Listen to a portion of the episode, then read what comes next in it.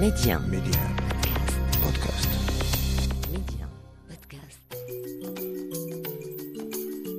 Ils nous ont fait vibrer, marquer nos vies par leurs réalisations et leurs exploits.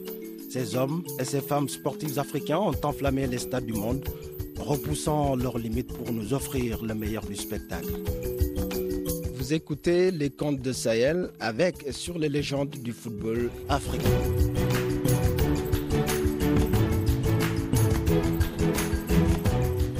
Le destin d'un footballeur ne donne rien et promet tout. Mais on peut dire, sans se tromper, que Radi Jaïdi est l'entraîneur du futur au passé glorieux. Avant de s'asseoir sur le banc de l'Espérance de Tunis, le colosse de mètre 92 a d'abord nourri sa légende en remportant la Ligue des champions de la CAF en 1994 avec le club de son cœur.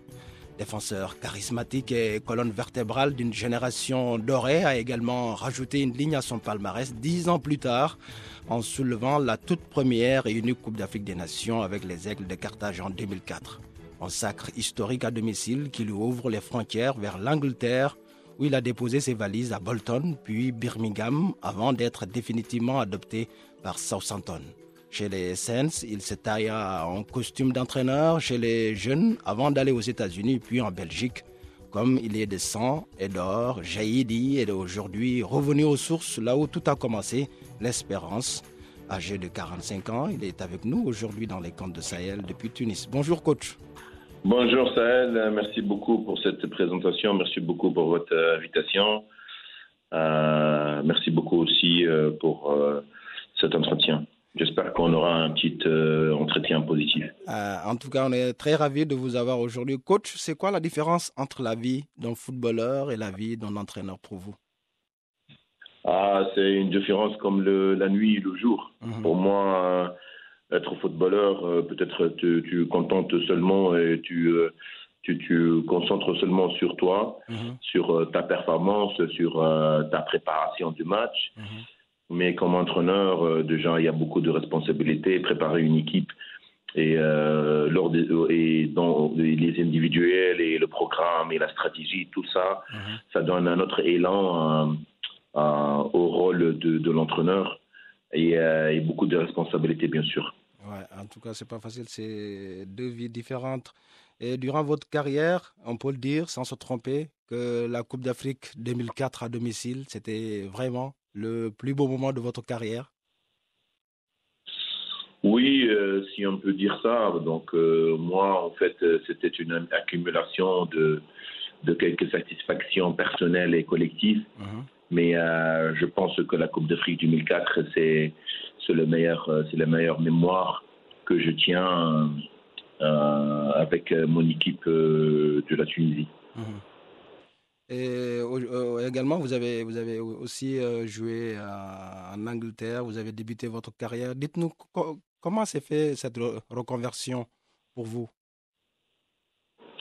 La reconversion en entraîneur. Oui, en entraîneur. Oui, euh, donc euh, après une longue carrière euh, comme, comme joueur, Mhm. comme tous les, les anciens, j'ai pensé à ma reconversion ou j'ai pensé à mon avenir, Mhm. Puisque je sais que le football, j'ai passé une belle carrière et, euh, et j'étais international, j'ai appris beaucoup. Mhm. Donc euh, j'ai euh, j'ai j'ai décidé de, de me reconvertir et être le meilleur entraîneur de, de l'Afrique, si je Mhm. peux. Mhm. Et euh, j'ai commencé par ma formation à Southampton. Les, les dirigeants de Southampton ils m'ont proposé de, de, de prendre les règnes d'un- de, de, du rôle de, de U23 Mhm. à, à Southampton. Donc, euh, comme, on, comme on le sait, Southampton, c'est l'une des meilleures académies euh, en Europe. Mhm. Donc, j'ai tout de suite accepté Mhm. et j'ai commencé à préparer mes, euh, mes diplômes Mhm. euh, et aussi ma formation. J'étais très exigeant avec moi-même parce que tu sais que jouer le foot, c'est pas pas pareil que entraîner. Donc, j'ai appris les ABC de l'entraînement, de le développement, et j'ai appris aussi les ABC de, de, de, de la planification et la stratégie euh, euh, de développement des joueurs et des équipes. Et ça, ça m'a donné un élan. À part ça, j'ai fait ok, quelques programmes de, de formation comme le leadership, Mhm. et c'est lui qui m'a donné aussi un élan de management. Mhm. Et euh, en finissant la UEFA Pro, en 2019. Donc tout est accompli et je me sens prêt pour acquérir le monde. En tout cas, c'est déjà bien. Vous avez fait aussi un passage aux États-Unis, puis en Belgique, avant d'atterrir sur le banc de l'Espérance de Tunis. Votre histoire, votre carrière en tant que joueur, aujourd'hui entraîneur à l'Espérance de Tunis, on peut dire que vous êtes euh, de sang et d'or, comme on dit souvent. Oui, euh, moi je pense que euh, ça, ça, revient toujours au Bercail et à l'origine. Mhm.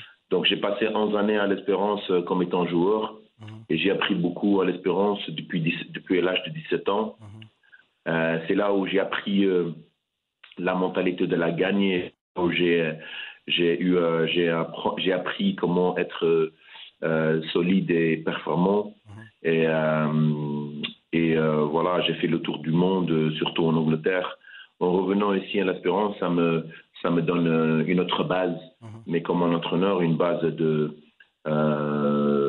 une autre opportunité pour montrer mes capacités comme, comme entraîneur. Oui, en tout cas, l'Espérance, votre nom est souvent cité aussi sur le banc de l'équipe nationale. Aujourd'hui, c'est la tendance. Il y a Aliou Cissé au Sénégal, il y a Belmadi en Algérie, il y a, il y a, le Burkinabé Malou. Est-ce que vous, à long terme, c'est quoi l'idée de, de, du coach Zayedi bah, Le plus important pour moi maintenant, c'est euh, c'est confirmer et gagner euh, le maximum possible de trophées avec l'Espérance. Tu sais mmh. que l'Espérance, c'est une équipe, c'est une grande équipe qui, gagne des trophées.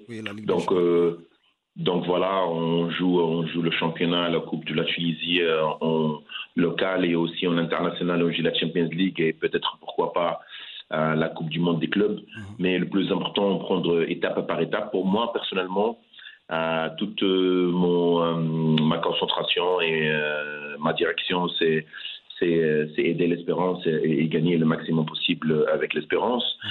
Après, tu sais que l'équipe nationale, c'est toujours un plaisir une fierté pour moi, surtout pour moi, depuis de l'âge de 13 ans, j'étais international tunisien. Mhm. Donc euh, ça reste toujours une fierté et un objectif, comme euh, tous les entraîneurs. Mhm. Euh, je sais que le jour où il viendra, bien sûr, je serai avec plaisir prendre les règnes. Mhm. Pour le moment, je sais que aussi il y en a beaucoup de références en Afrique, comme Ali c'est une référence, c'est un c'est un leader, mhm. c'est un capitaine, une légende à, à, suivre. Mhm. Et euh, je, garde toujours un œil sur euh, ses performances. Mhm. Et, je le félicite d'ailleurs euh, par rapport à la dernière performance à la Cannes 21.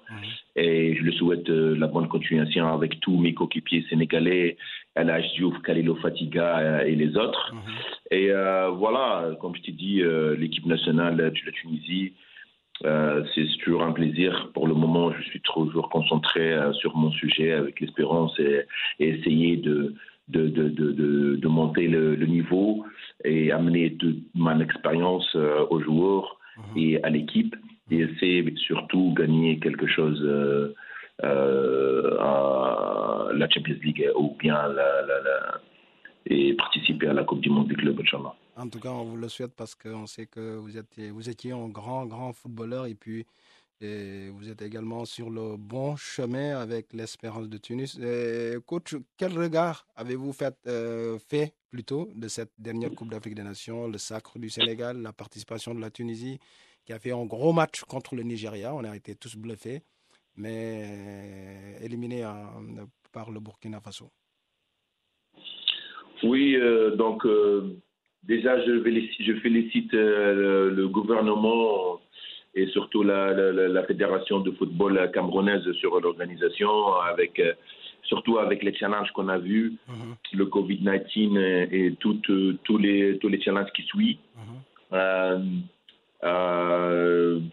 Donc avec le challenge aussi des autres deux autres éléments politiques, euh, la FIFA et tout. Donc, c'était pas facile pour le Cameroun. Donc, je me mets à la place mhm. de mon collègue et la légende Eto. Mhm. Donc, euh, je suis fier de ce qu'il a fait. Je suis fier de euh, ce qu'il a entamé à la fin de cette, de cette canne. Mhm.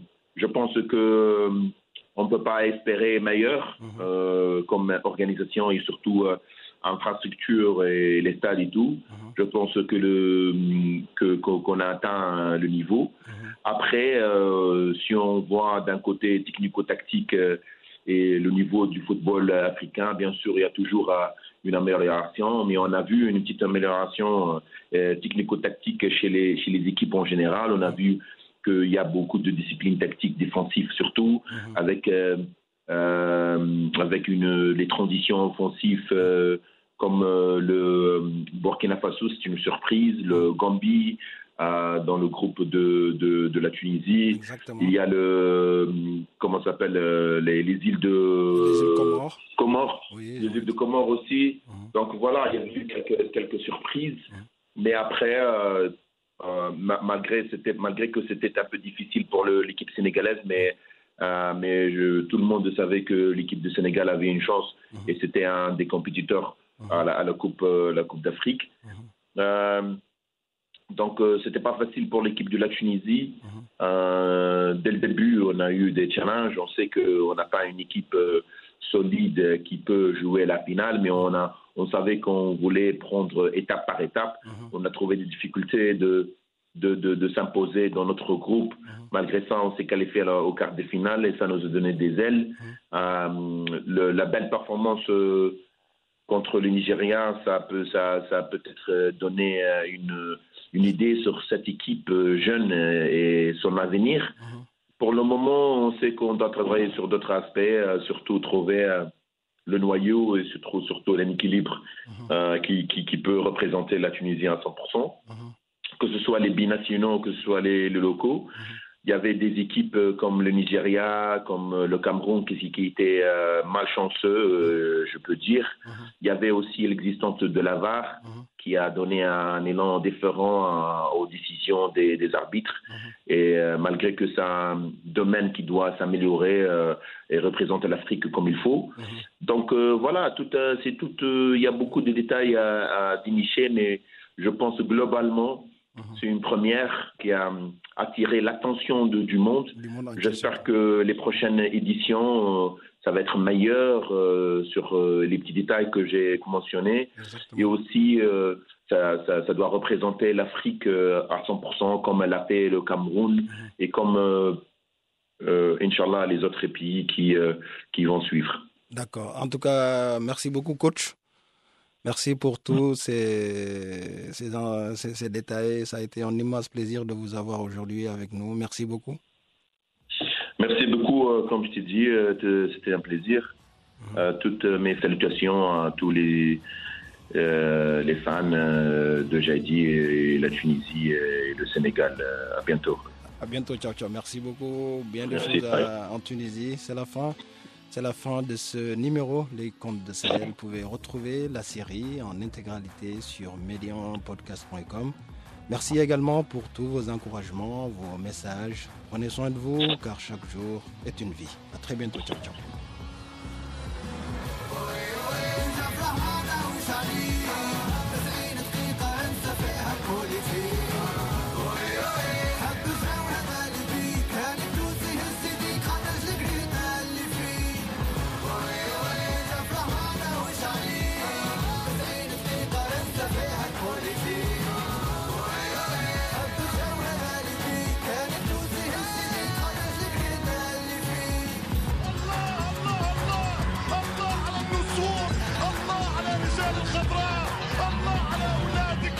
Bebe.